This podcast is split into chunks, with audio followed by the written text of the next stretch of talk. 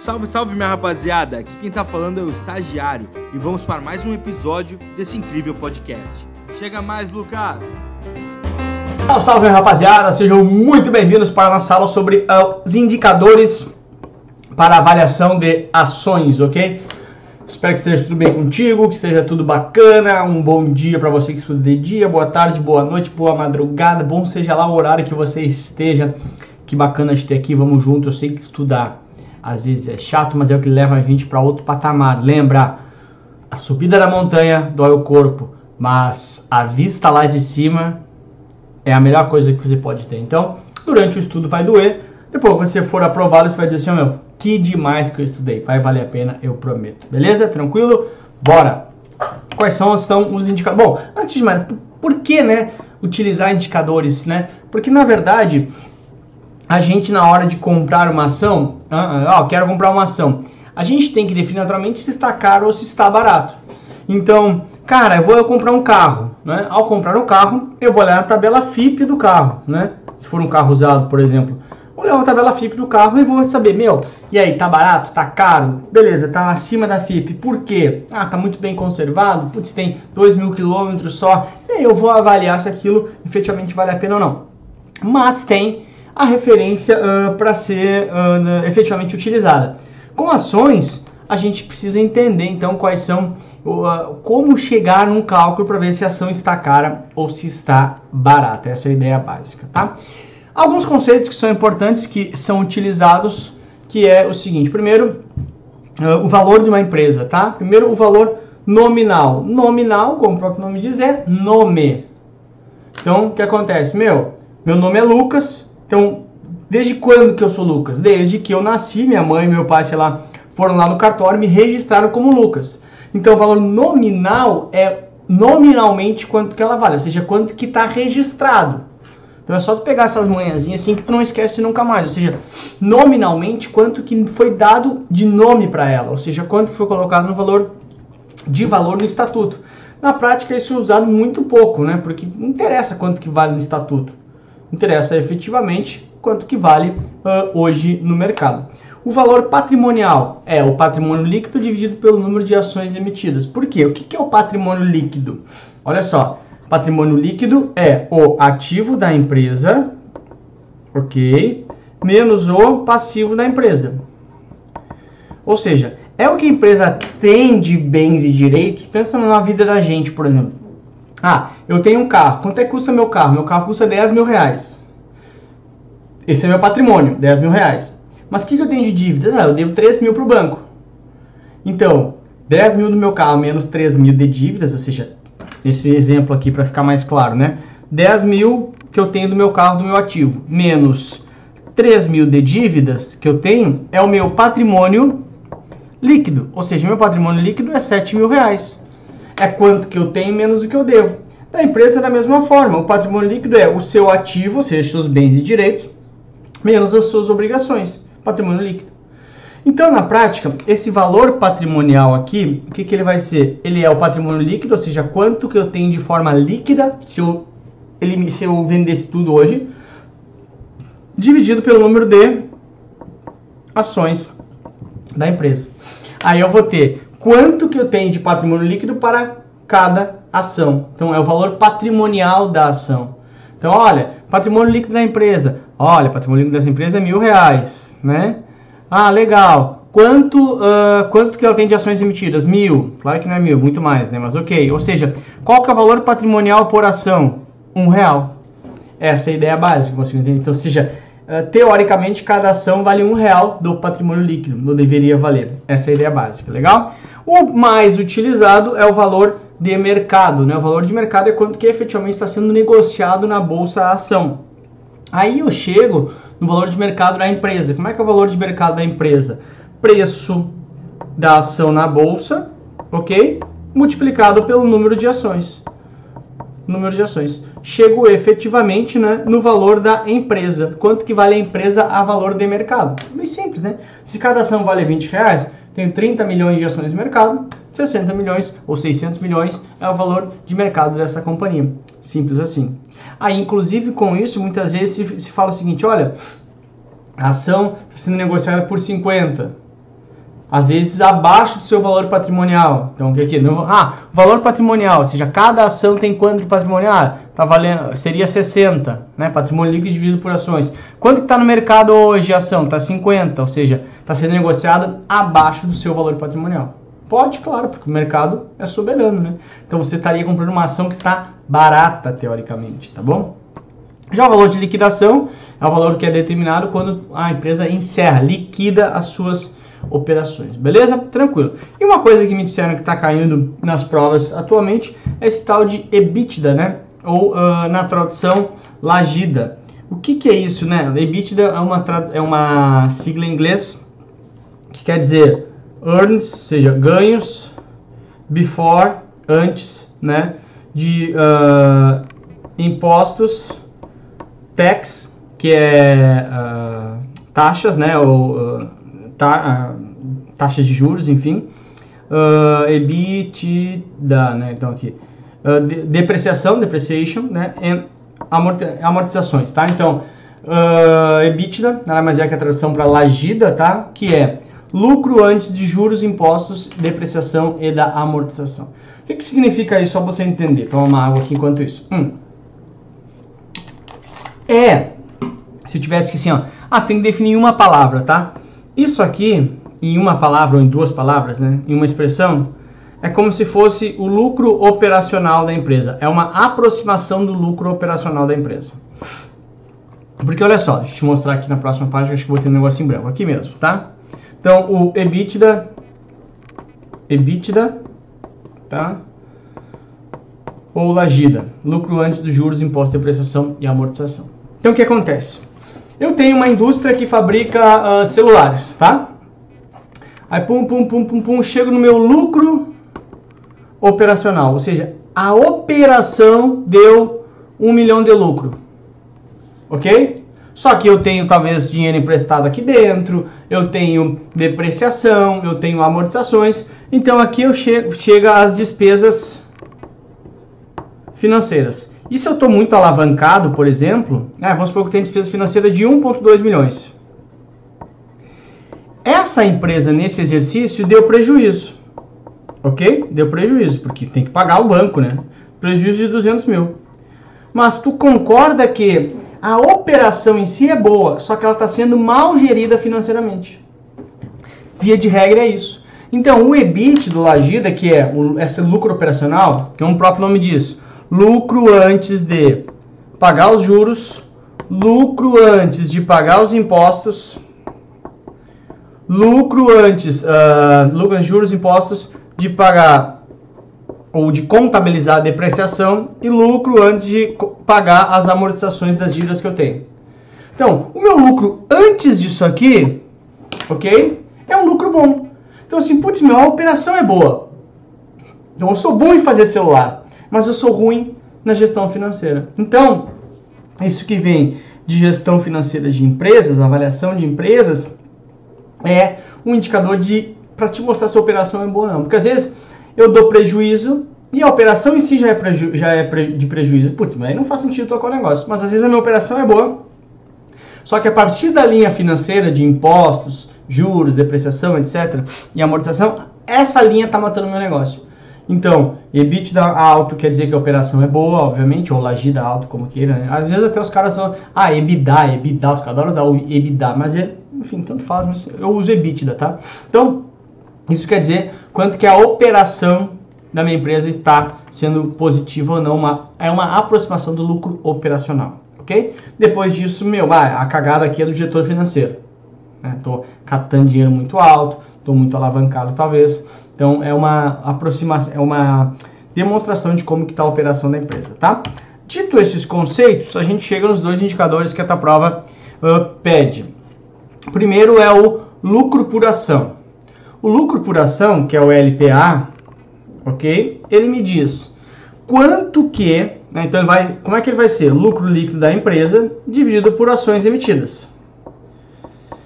Então, olha, a empresa teve lucro líquido de 100 ok? Tem 10 empresas, desculpa, tem 10 ações emitidas. Portanto, o lucro por ação é de 10. Quer dizer que eu vou ganhar 10 reais? Não, claro que não, porque lembra que nem todo lucro ele é distribuído aos acionistas. Mas, ah, então para que isso, Lucas? Olha, vamos lembrar que se eu sou acionista de uma empresa, aquele pedaço do lucro é meu. Nem sempre é distribuído, mas é meu pedaço. Okay? Então, o lucro por ação nesse exemplo é de 10 reais.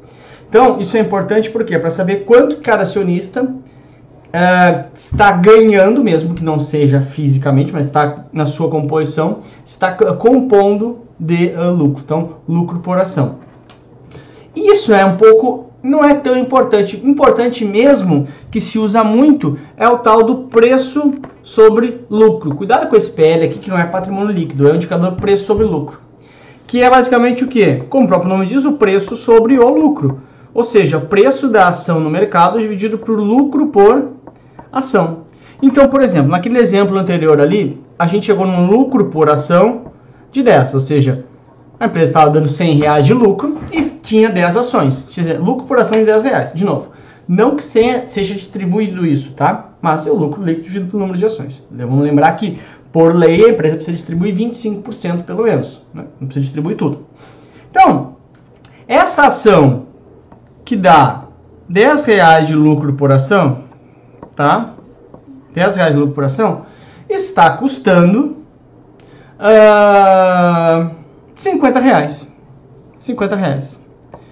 O que, que significa dizer isso? Significa dizer que, deixa eu pegar, eu vou mudar de página, tá? Só para ter mais espaço. Deixa eu pegar aqui, aqui. Então vamos lá. Repetindo o que eu acabei de falar, né? Não, o cálculo que a gente tinha, o lucro por ação era de 10 reais. Ok? Beleza, tá? Eita, rapaz. Ok, 10 reais. Então a gente chega no índice preço-lucro, que é o seguinte: o índice preço-lucro, como o próprio nome diz, preço sobre lucro, é preço do ativo no mercado, ok? Uh, dividido por lucro por ação. Beleza. Vamos supor que essa ação aqui de cima, está dando lucro por ação de 10 reais, está sendo negociada por 50 reais. Então, eu compro ela por 50 reais e tenho um lucro por ação de 10 reais. Esse é meu lucro por ação. Ups. Desculpa. Esse, é, o 10 reais é o lucro por ação. Ou seja, o preço sobre lucro é 50 por 10. 50 por 10, 5. O que quer dizer esse índice preço sobre lucro? Quer dizer que, ó, presta atenção, não decora, presta atenção. Quanto que eu paguei, quanto que eu paguei por essa ação? Eu paguei 50 reais. E quanto que é o lucro por ação dessa ação? É 10 reais. O que, que significa dizer isso? Eu paguei 50 reais por uma ação que ela vai me dar 10 reais de lucro. Ai, Lucas, não distribui. Pois é, essa é uma das críticas do sistema, do, do, desse indicador. Porque ele de fato não distribui, mas é uma referência. Que eu ganho 10, mesmo que não ganhe aqui, está o meu dinheiro dentro da empresa. Porque eu tenho ações que é uma proporção da empresa, uma fração. Então, eu paguei 50 por algo que me dá 10. Então, no ano 1 vai dar 10, no ano 2 vai dar 10. Será? Não sei, mas o modelo pressupõe, pressupõe que sim, tá?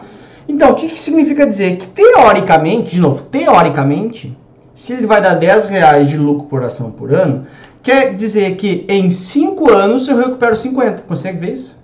Porque, olha, no ano 1, o cara me paga 10. No ano 2, o cara me paga 10. De novo, ele pressupõe que isso continuaria constante, que não é uma verdade, não vai continuar, ok? Só que, deixa eu só te explicar uma coisa aqui. No ano 3, paga 10, no ano 4, paga 10, no ano 5, paga 10. Estou na tua frente aqui toda, né? Então, ou seja, em 5 anos, deixa eu tirar o mouse dali, em 5 anos ela pagou os 50 reais, que foi o investimento que eu fiz nessa ação.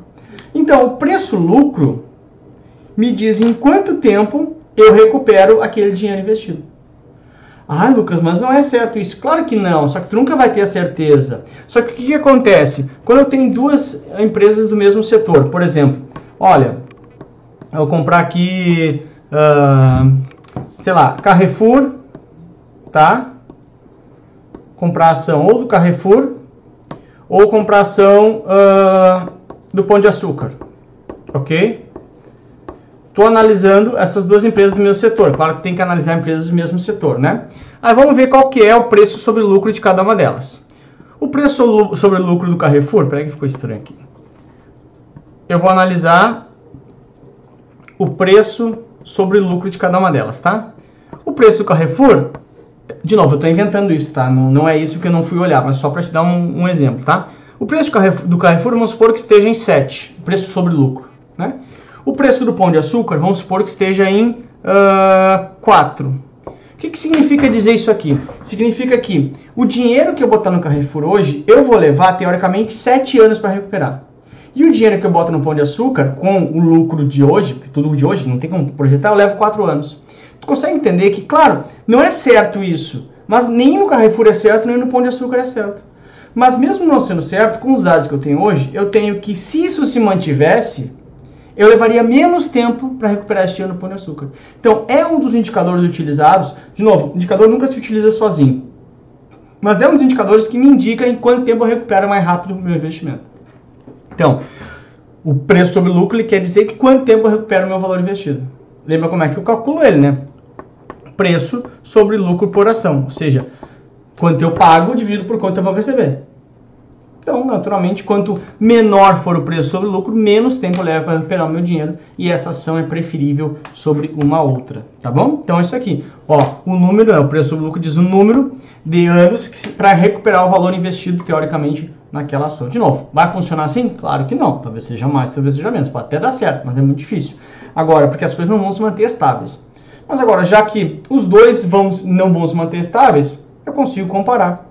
Que já me dá uma, pelo menos me dá alguma noção da situação, né? Aí aqui tem um na vida real aqui que eu sempre gosto de trazer quando a gente consegue achar uma coisa bacana, né? Pra gente fechar o conceito da aula, é, te dou a aula da teoria, te mostro que isso existe de verdade e depois a gente fecha com uma questão. Se você entrar nesse site aqui, Fundamentos, tá? É um site que, de indicadores fundamentalistas, é bem legal. Vai lá e compara. Aqui que eu estou usando, por exemplo, é lojas Renner, tá? Compara lojas Renner com Marisa, compara uh, uh, Bradesco com Itaú, compara Banco do Brasil com Itaú, compara Banco do Brasil com Santander, compara, enfim, sempre dos mesmos setores e faz até, talvez, comparações entre setores, tá? No dia que eu peguei, uh, dia 21 de maio de 2019, agora, né? A cotação estava. Isso aqui é muito legal para você saber, tá? Que é uma aula de agora, não é uma aula de 5 anos atrás. Tá aqui, print da tela, inclusive. A cotação estava 43,09, tá? O lucro por ação, deixa eu ver aqui, ó. Aí, meu, aqui tem todos os indicadores fundamentalistas. O lucro por ação tá 1,42 ok? Ou seja, isso me dá um preço lucro de 30 com 39. Claro, tu for calcular não dá exato, tá? Porque ele usa às vezes o lucro por ação de outros dias para poder comprar o preço sobre lucro. Mas vamos lembrar, o que é o preço sobre lucro? É preço dividido por lucro por ação. Se tu for ver, tá? Então, preço sobre lucro é uh, preço dividido por lucro por ação. Então, preço 43,06, lucro por ação 1,42. Se for fazer, não vai dar exatamente 30 com 39, porque ele usa, depois tem umas observações ali, se você entrar no site no Fundamentos, ele usa dados do balanço anterior divulgado, tá? não é exatamente preciso com a cotação do dia, né? Mas vai ver que dá muito perto. Então o que, que seria a ideia? Eu estou pagando 43 reais, 43,06, né?